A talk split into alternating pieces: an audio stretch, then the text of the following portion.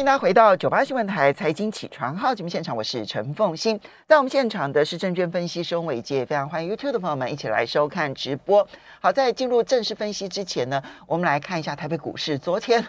很戏剧化哈，最后的五分钟拉尾盘呢，台北股市大涨了一百九十七点，收盘指数是一万六千八百零七点，涨幅百分之一点一九，成交金额因为尾盘就一千五百多亿啊，所以呢也放大到了三千八百七十二亿元。OTC 的部分呢也上涨了一点三六点，收盘指数是二零二点四八点，涨幅百分之零点六八，成交量也放大到七百一十七亿元。嗯 OTC 不是拉尾盘哦、嗯、，OTC 是标准的开平走高哈、嗯。那么而且量放大。那昨天呢，这个集中市场是有被突袭尾盘。大家都知道说 MACI 季度调整尾盘会有很激烈的调整啊。但是昨天那个台积电啊、联发科啊，最后尾盘拉的幅度相当的大。对、嗯，要如何的来解读？当然这里面如果我们用比较稍微的呃短期的趋势来看的话，嗯、外资连买台股。三个交易日，对，都是买超两百亿，对，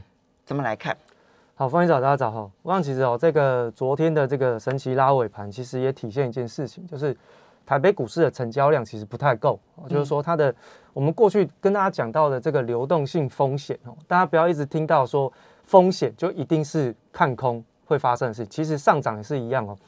流动性的危机其实是建立在买盘跟卖盘当中。那么，当你要买买不到，但是你又急着要去补部位的时候，价格的波动就会变大。所以大家去观察的是 MSCI 它在季度调整的时候，它是利用金额的比例，我就是说以金额来说，我只要买到这个固定的一个金额，然后完成我这个比例的一个哦平衡就 OK 了。它不会去呃。去管说我要买几张台积电，买几张联发科，不会，他只要今天金额有达到就是达标。嗯，好，所以为什么昨天的这个台北股市在尾盘爆量之后呢，这个点数涨这么多？原因是因为流动性为的买买不到，那我知道怎么往上买，好，往上买，所以这个往上买呢，就会垫高了短期的这个哦，这个我们看的支撑的一个价格。所以其实昨天爆出来的这个大量。我们如果说看的比较以乐观的角度来做观察，好，那就是昨天是有向上吃货的一个现象，就是我利用价格在往上拉抬的时候，顺便也在市场上去进行这个筹码的吸纳，那吸纳完了之后往上拉，那收在最高点，所以昨天爆大量的低点是不能被跌破，因为在昨天是我们就线论线哦，就量来看，它是有在尾盘进行一个。筹码大规模换手的一个现象，所以昨天出现了筹码换手的现象之后，回过头来，这个低点就是不能够被跌破的短期支撑。好，昨天的低点是一六四九三，所以我们就用一六五零零作为这个观察点，不能跌破。对，不能跌破哈。所以其实，在昨天的这个爆大量，我自己的认为是它体现了台北股市流动性风险的一个特色，而不是。我们之前有跟大家讲过，中小型个股很容易往下掉，它会有价格缺口，所以掉的速度很快。我们看之前的这个信华呀，哦，矽力 KY 呀，在盘中下杀的时候，其实速度很快就拿到打到跌停盘，而原因就是因为价格出现了缺口。一样，在要补部位的时候，我买不到，所以我就挂高价去做。买进，所以它会变成是昨天台北股市的现象。好，那当然这个是一个 MSCI 换手的一个动作哈。那极短线我们就看昨天的低点支撑是不能跌破的。那当然关键如果从整个形态来看的话，极短线是出现了一个底部形态，它的颈线呢就是五月十八号的高点。在我们过去在节目当中有一直跟大家提醒哦，这个五月十八号这个高点呢，一旦越过去，那基本上对于台北股市来讲，它短期的一个反弹的。这个波段会比较变大，不过昨天因为它神奇摆尾，对不对？它的涨幅满足已经完成了哦，涨幅满足完成。哎，我还是要跟大家讲哈，涨幅满足达标不代表它不会再继续涨，嗯，哦，只是说在涨幅满足之后的上涨，其实风险是越来越大的，嗯，哦，所以其实大家要特别留意，因为在昨天没有补那一千五百九十一亿的时候，其实台北股市的成交量一直都在两千五百亿以下，嗯。哦，所以我们就要看说，在换完手之后，那它往上攻击的时候，能不能够维持在一定的水平？至少是以现在的目前月均量大概两千五百亿，嗯，好，因为它的门槛已经降低，所以我们就哎，昨天换完手，我们最想要看到的就是爆量的现象嘛。嗯，那昨天如果利用这个 MSCI 的一个季度的调整来进行一个爆量的换手也可以。嗯，那昨天的低点不能跌破，大家就知道为什么。好，那所以其实在这个颈线的部分，它在五月十八号的这个高点越过之后呢，台北股市就形成了一个大概有十六天左右的一个底部。嗯，好，这底部形态其实相对于哦之前的一个头肩顶的形态，小头肩顶的形态，大概三个月有一点点时间上的落差。嗯，所以其实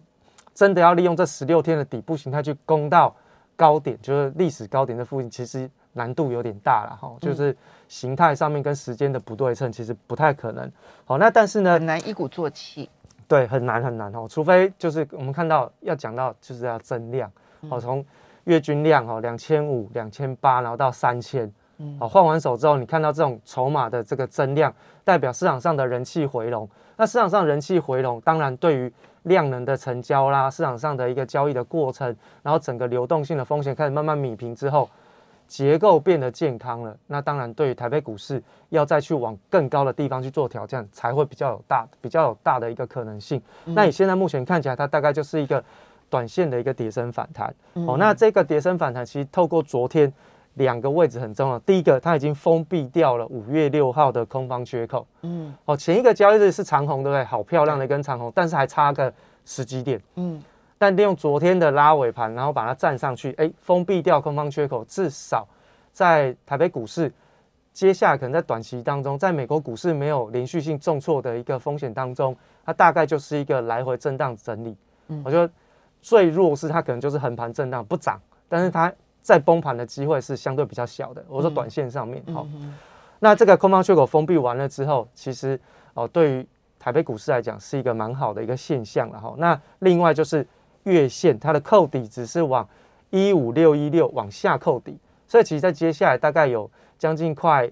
两到三周的时间，应该是比较有利于多头的一个反弹行情。所以月线现在呢，反而变成了支撑了，没错没错，而且它是一个开始线形往上，对，它已经往上，就会变成形成一个支撑的一个线效果哈。那另外一件事情是国际上的一个重要大事，就是从今天开始六月一号，美联储开始手表。嗯，好，美联储开始缩表，四百七十五亿一个月，嗯，好，一个月，今天开始缩表了。好，那当然这个缩表其实还是会影响到市场上的流动性，然后那后续我们可以呃持续关注一下美联储的一个动态。哈，那这个缩表以目前看起来，它是不太会大规模的影响到。这个市场上面的流动性，因为它有很多的那个 overnight RP 的那个隔夜拆款的那个流动性，嗯、大概有将近快两兆美元的资金在那边等着，嗯，哦，等着它紧缩，所以其实应该还好，只是说就极短线来讲，就刚刚你提到的，没错，那边其实还有一个超额的资金在那边，大概一兆九两兆美金。所以你现在的缩表四百七十五亿，你还不会使得市场突然觉得钱紧？对，还不太会。可是这个是长期效应。没错，好，所以其实现在目前看起来，这个缩表的一个效应。要等到时间累积之后，才会产生流动性紧缩的效果。嗯，所以其实货币政策虽然说有紧缩，但因为过去资金过剩，所以要紧缩的时候，也相对来讲会有一个弹性在那边等着它紧缩。嗯，好，那回过头我们再来看一下台北股市，然后那当然这三天的这个外资的连续买超两百亿，对于很多投资人来讲就是睽违已久。但我个人认为，昨天就是要扣除掉这个被动型资金买进的一个这个部位，然后所以。要去看的是外资在期货的一个呃进仓位的一个变化。嗯、那很多的这个投资人可能会认为说，哎、欸，外资从过去的净空单三万口到现在是净多单，是不是代表他看好台北股市？其实未必，因为我们常说期货的部位要跟现货的部位一起做观察。那我们过去还是跟大家讲，当外资在大量的调节现货部位的时候，它会利用期货部位的净多单。来进行避险，嗯，避免过去这三天台北股市喷出一样的这种行情，嗯，好像是避险哦，反向避险哦，就是说大家会觉得说下跌我才需要避险，没有，其实上涨也需要避险，尤其是因为我前面卖太多了，对，他怕被嘎嘎空单啊，被嘎空手，然后甚至股票调节的时候我卖错怎么办？嗯，好，但是因为他们是长期的部位，所以他们短期都会建立以期货或选择权为主的这样子的一个衍生性金融商品来规避。熊市当中的强势反弹的风险，嗯，好，所以其实外资现在目前的这个净多单，我个人认为啦，它不是一个看多的一个心态，它只是做一个避险。嗯，所以长期来讲，虽然这三天买超了超过六百亿以上，甚至七百多七百亿左右的一个这个幅度，我也不认为外资就会从此就一直不断的积极回补。所以，那外资的动态你会怎么来观察呢？好，我想其实哦，如果大家可以把这个外资的那个部位哈，就是买超的金额，你可以把它换成张数，我们从台积电。外资回补的张数就可以看得非常的清楚，好，就是说连续这几天，哎，外资虽然有回补台积电，但它回补的力道相对比较小，连续这两天都是买超，只有超过一万多张。嗯，虽然说相对过去卖超来讲，这个一万多张是非常的大，可是因为它的价格比较高，所以它看起来好像买超了两百多亿，很多很多，但是就张数来说，其实不多。所以大家除了金额之外，要去观察一下它回补的这些重点个股。它回补的张数跟过去它卖超还有买超的一个惯性有什么样的差异？那至少对我来说，观察到台积电的买超张数来讲是，呃，以现在目前台积电过去还没上涨五百二、五百三这种价位，以外资的回补力道来讲，一万张其实不算是真正很认真的在回补。嗯，好，所以其实这个有可能都是一些护盘性的一个动作，或者是就是呃避免好。避免整个市场上崩溃的一个撑盘啊，并不是说真的台积电又看好了，好，所以我认为是这样子看。所以当金额出来的时候，回过头来稍微计算一下重点全指股的一些买盘的张数，会帮助我们在筹码的判断上面更有一些比较客观的数据。现在整体来说呢，极短线来说，其实危险波段已经过去，嗯、对不对？好。那但是呢，你现在短线上来讲，一万六千五百点不要跌破，嗯，然后成交量能够维持在两千五百亿以上，没错。如果能够不断不断的滚量，其实这个对大盘来讲是更好的，没错。那有一些潜在的压力摆在前面，比如说缩表之后对于全球资金上面紧缩的这个效果，没错。不过短线还不会出现。我们休息一下，马上回来节目现场。欢迎大家回到九八新闻台财经起床号节目现场，我是陈凤欣。在我们现场的是证券分析师伟杰，非常欢迎 YouTube 的朋友们一起来收看直播。好，伟杰刚刚提到了，就是在极短线来讲，其实它封闭了之前的几个空方缺口，没错。然后呢，也站到了颈线之上。嗯。那么，嗯，所以极短线来说，不要跌破一万六千五百点，其实距离现在不远了。对，不远。呃，不远的意思就是说，其其呃。嗯，其实大家距离那个压力也不会很，就是就是，应该说，如果说进场操作的话，对，设计停损的位置不会太远。对对对对。所以如果说真的短线，因为昨天的爆量，都要抢抢短线的，那你的停损很好设。好，我觉得比较今天那量要逐步的滚到两千五百亿以上，对不对？好，那这个是非常重要的。可是呢，你刚刚提到了，就是说，如果现在要抢进的话，那在手法上面，你觉得要特别注意哪些事情？哎、欸，我觉得哈，其实从过去这两个礼拜，我们在节目当中跟大家做提醒，就是电子股的一个领先反弹，其实到目前为止还是，然后只不过这个反弹的一个状况，它并没有能够全面性的扩及到比较呃中小型的个股当中，所以其实不管你看到昨天的这个贵买指数在上涨，其实它的上涨哦，背后你去看它的那个全值的形成，其实贵买也是在涨全值股。好，我们看这个环球金最近的表现，你就知道说，哎，为什么上柜指数最近会这个涨得比较凶？哦，因为环球金的反弹很强劲，所以其实不管是上柜还是在上市，其实它涨的都是比较偏指数的全值的个股在涨。嗯，那我说的这个中小型的类股，就是说它其实并没有对指数有很大的影响性。那对于投资人的投资的意愿，是不是有比较大影响性的这种中小型类股？比如像过去的这些元宇宙啊。或者是车用电子啊，其实尤其是车用电子，在过去这一个多礼拜的这个反弹行情当中，市场上讲的是很多，就是沸沸扬扬，但是其实真正没有达到全面性发酵的一个效果。过去大家很喜欢的那种，呃，所谓的什么电感元件啊，或者是一些车用相关的零组件，电子转到车用电子的那种零组件，好，比如像是这个强茂啊、整流二极体这一种啊。德伟啊，或者是鹏程，这个过去大家在比较属于次产业族群当中比较会有意愿去做追价的个股，其实在过去市场上拼命的在分享未来车用电子的这个成长的时候，其实并没有涨到。嗯嗯。好，所以其实我说的扩散是说它没有办法扩散到这种过去，好在市场上一般投资人很喜欢的这一种人气股，它并没有扩散，所以没有扩散，它就不会有成交量的推升。所以过去在两个多礼拜以来的电子股反弹，其实它没有占上百分之六十的资金成交占比。那没有百分之六十的资金成交占比，其实对于未来台北股市要增量的过程，其实是难度很高，就是有点困难。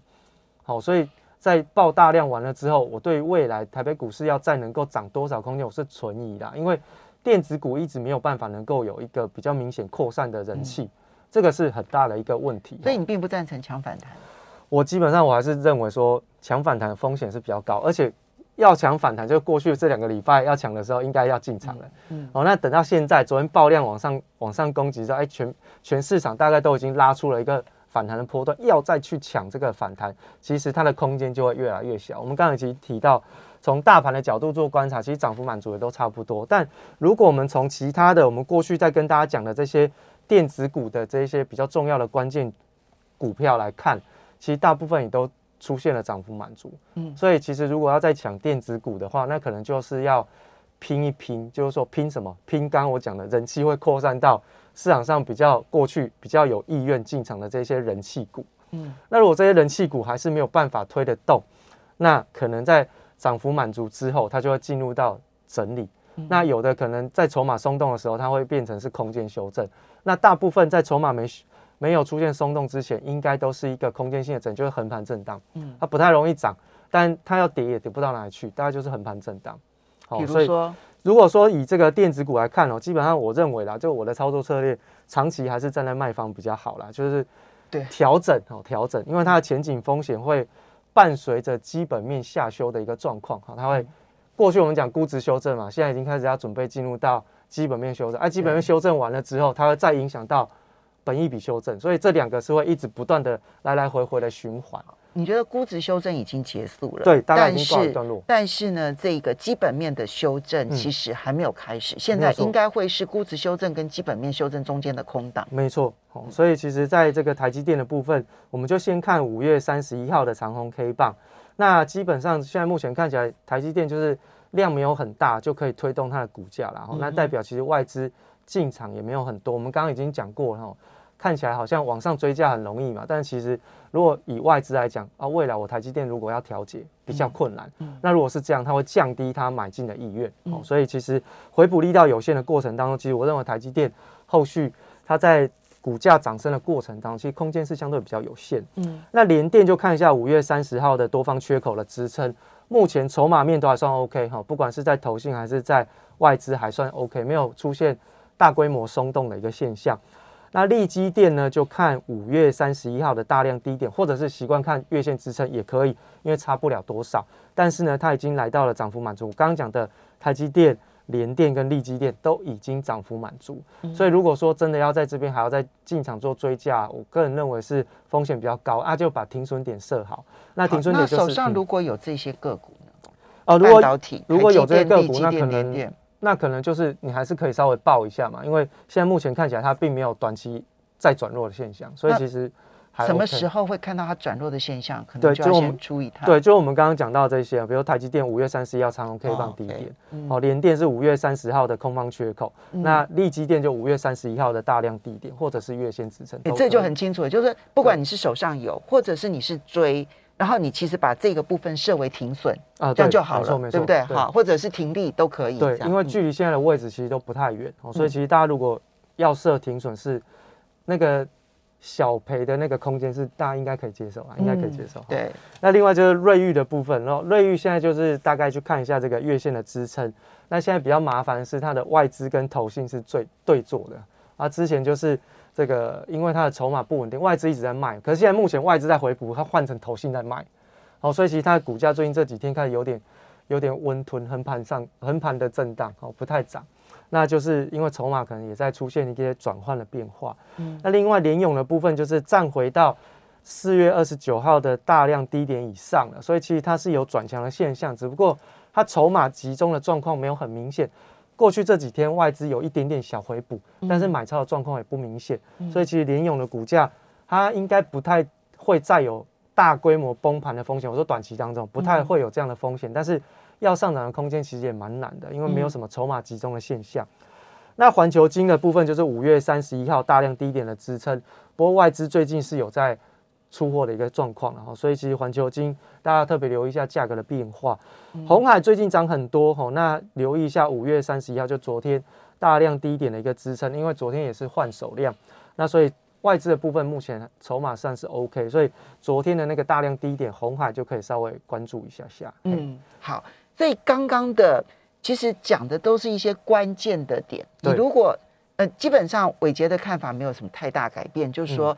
这一波它是一个呃下跌坡的一个反弹。没错。那这一个呃，而而下一波的下跌坡呢，其实还没有出现啊。下一波的下波跌下跌坡可能是基对针对基本面的部分。那这边是一个空档，嗯，这边这个空档，看你自己觉得想不要抢还是不想要抢，没错。好，这边因为。我也必须说，如果真的说不抢的人呢，可能到最后涨到最后又觉得我要投进去，那有可能是那一波的相对高点，就是大家心情要。所以你要先想清楚了之后，再来决定你抢或者是不抢。嗯、那如果不管抢或不抢，刚刚讲的那些关键的点，对对不对？没错。不管是跳空缺口啦，或者是爆量长红啦。嗯这种爆量长红的低点，其实都是你要散射停利或停损的方法。没有错哦，因为现在目前看起来说，现在目前的这个美国股市的一个反弹，其实就是坏消息等于好消息，因为总经数据在下滑，经济下滑，所以大家预期升息放缓，那殖利率下降，估值压力减轻，但是